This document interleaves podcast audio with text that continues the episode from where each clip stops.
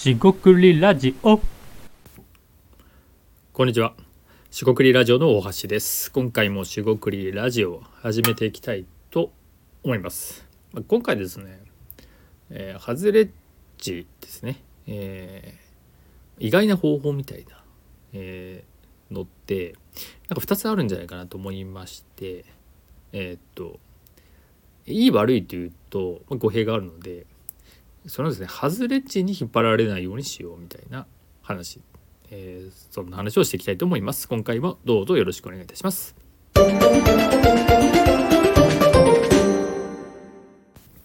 はい、四国ラジオの橋です。今回ですね、まあ、ハズレッチで、ハズレッチですっていうことなんで、えーまあですね、何言いたいかっていうとですね、方法ですね。えっと、まあそのビジネスのやり方とか、まあいわゆる成功法則系の話でいいかなと思います。え例えばですね、まあ、あなたが起業をしたい、えまあ、会社員で起業をしたい、え今は仕事してるんだけど、まあ、そのねやっている会社の仕事の延長でもいいですし新しく、まあ、自分でじビジネスを起こしたい、まあ、そういう方はですね、まあ、少ないんですが、まいらっしゃるかなと思います。まあ、仮にそうじゃない方でも、まあ、そういう想像をしていただくといいんじゃないかと。で、えーこの話はもちろんですビジネスだけでの限定の話じゃなくてってことですね。でですねその時ですねあの、まあ、すごく分かりやすい話でなんかすぐ稼げるみたいな情報があるわけですよね。えそれって何？反応してしてしまう人は、まあ、気をつけた方がいいと思うんですけどあのまあ一発大逆転、まあ、ウルトラ C なんてことはちょっと古い言葉かもしれませんが一発大逆転って意味ですよね。そのえー今の現状を一気に変えるような、劇的に変えるような、まあ、ある種怖いですよね。で僕は思うんですけど一瞬で何か変えてしまう。えーっとまあ漫画とかね映画とかドラマとか作られた虚構と言ったら怒られますかね、えーそういう虚構の世界ではね別に演出として面白いとは思う思います。であと、まあ、例えばサッカーとか、えースポーツでなんかあの選手が入ると一気に変わるっていうのなんかあると思うんですけどその瞬間に変わるってあるのかなっていうことですよね。徐々に変わっていくっていうのは分かるのでこの辺りですね解像度というかまあ感覚えっ、と聞いてるねリスナーのあなたのもそうですし僕の感覚でもだいぶ違ってくると思うんですけどどういう感覚か要は劇的に変わるとかもそうですし一発逆転どんなイメージがありますかと。でえーっとまあ今回ですね僕が言いたいのはですね、まあ、疑わしく、えー批判的に捉えましょうと。えーなんか道徳っぽいですけど、まあ、詐欺に遭わないためにっていうのももちろんあります防衛するっ。で怪しい経営っていうのはですねその楽して儲かるみたいなことを歌うんですよ。で内実ですね。要はその内容はぶっちゃけどうでもよくて本当はダメなんですよ。本当はダメなんですけど内容はどうでもよくて、えー楽して儲かるのでえーえっとまあなんかいろいろやってくださいよってでですね楽して儲かる方法ってあのまあこれ何度もあの問うというか自問していただいても全然いいと思うんですけどあると思いますかっていう話なんですよね。で楽して儲かる方法が、えーありますと いうことになると別にその人がやればいいわけですよね。で楽して儲かる方法を教えますっていうのの、まあ、類は、えー提供者側が楽して儲けているわけですよ。なぜなら、えー楽して儲かりたいと自分がですよ勘違いした人が何らかをなんかなんか分かんないけど購入して、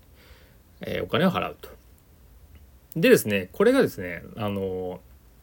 えななんて言えばいいんですかねそのみんながみんなそれであの、まあ騙されるっていうわけじゃないんですがどちらかというと心が動くって言った方がいいんですよ感動じゃなくてですね心が動いてしまう。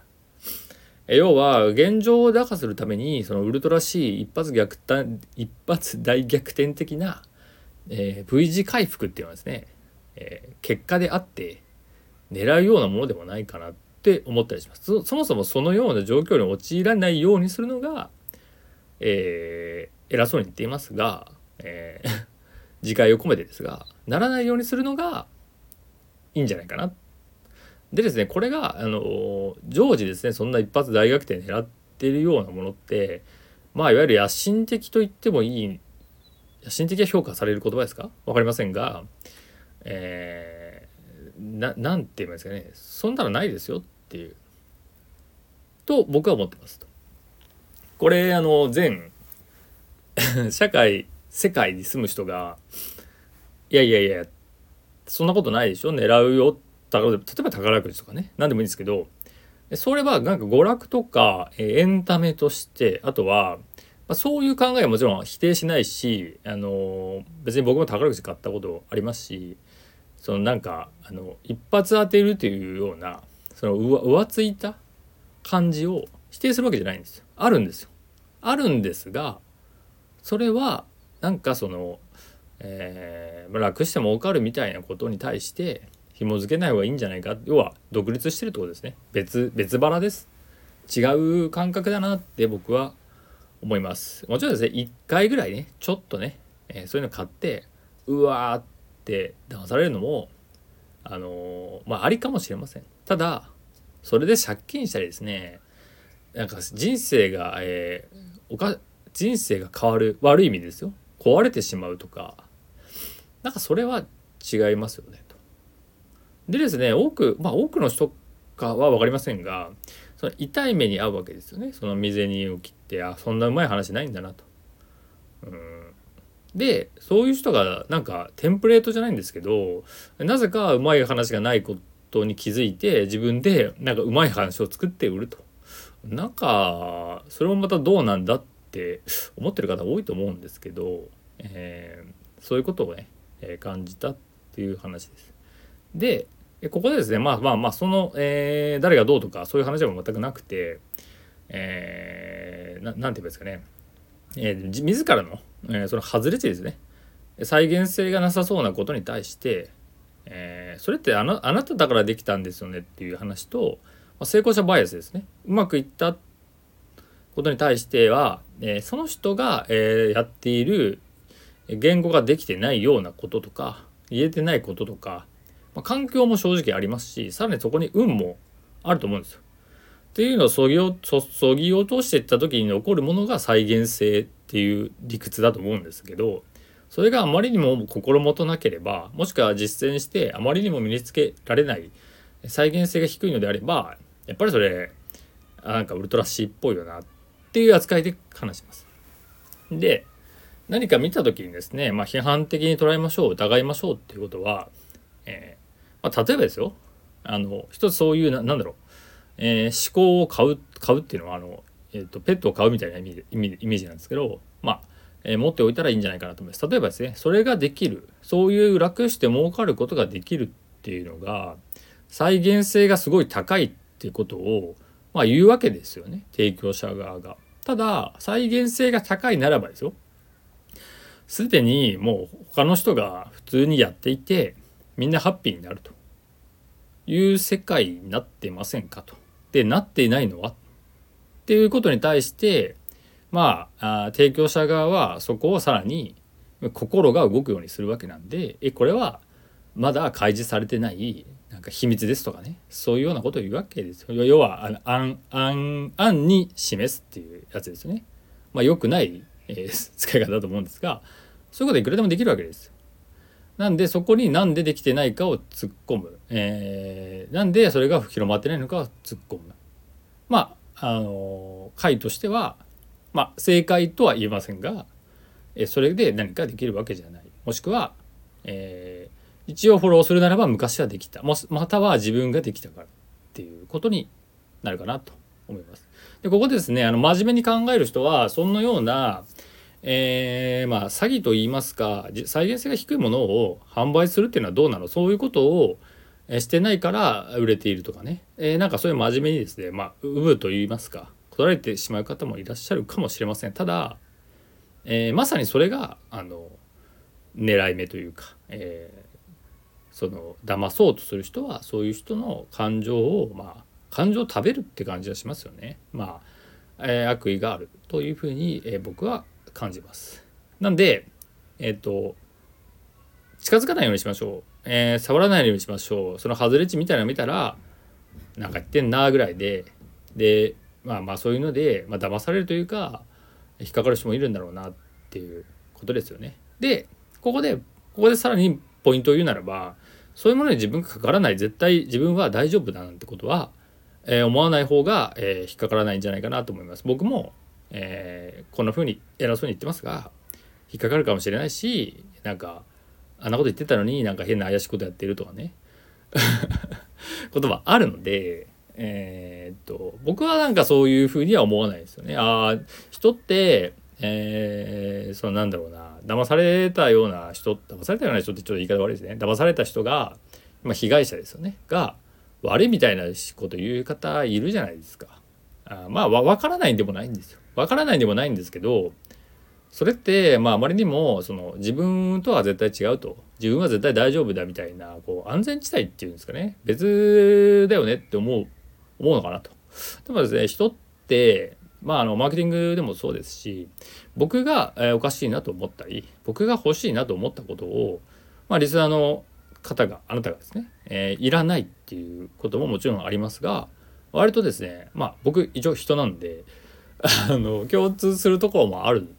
かなっていうふうに見てるんですよ。だからこれは見方なんですよね。社会に対して自分っていう人が、えーどこまで、えー他の人と共通点があるかっていうのが、まあ、多い方と見るのか、えーないないんだけど、えなくてもいいんだけどやっぱりあるよねと。その感覚ですね、えそれはですねなんだろう。すごくですねななんだろうその考え方に近い話なんですけど非常に重要だなと思いまして今回共有してみましたまあ簡単にまとめますとそのうまくいく方法とか一発逆転みたいなのってまあほぼほぼ外れ値ですと。でで外れ値かどうかっていうのはまあ当たり前なんですけど自分がやろうとした時にこれ再現できないよなっていうようなものってやっぱり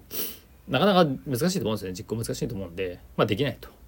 ゆえに、えーそれらはより外れ値になりますと。えでここではあんまり言わなかったんですけどじゃあ何どうしていくのって話なんですね。じゃあその例えばビジネスやりたいとかっていう人がどうやっていくのって言ったらもうかなりですねあの地味な話でして、まあ、会社員の方であれば今やってる仕事の、えーどうビジネスとして稼いでるのか売り上げが立てるのか営業するのか、えーそんな集客広報、えー裏で何をやるのかそうですねそのななんていうんですかねえっ、とえっと、自分が仕事やってると見えなくなるんですがそこをあえて見る。もしくは他の会社とか他の、えー競合とか、えー他の事例を通して自社はどうかを考えてみる。そのですねその、えー見つめていくというか、えビジネスが何かを、まあ、考えるところですよね、えが、まあ、非常に良いトレーニングになるかなと思いますしそれを少しずつでいいから、まあ、実践してですね。あの別にいいんですよ。これ儲かるかなぐらい感じでやるのも全然ありなんですけどそれがあのさっきのこれ儲かるかなの感覚ですね。解像度がウルトラ CD 一発でこれできるみたいな感覚っていうのは、まあ、僕は少なくともないですしそういうのは、まあ、なないですね。でそれを実践して地味に地道に積んでって検証していった人にはもちろんそれは得られると思いますがえー、旗から見れば、えー楽して儲かる。ウルトラ C 一発で何かやったように見えるんだけど見えると思うんですよ。でもそれはないよねっていう話となります、えー今回は以上となります。四国ラジオ大橋でした。ここまでお聞きいただきましてありがとうございました。以上失礼いたします。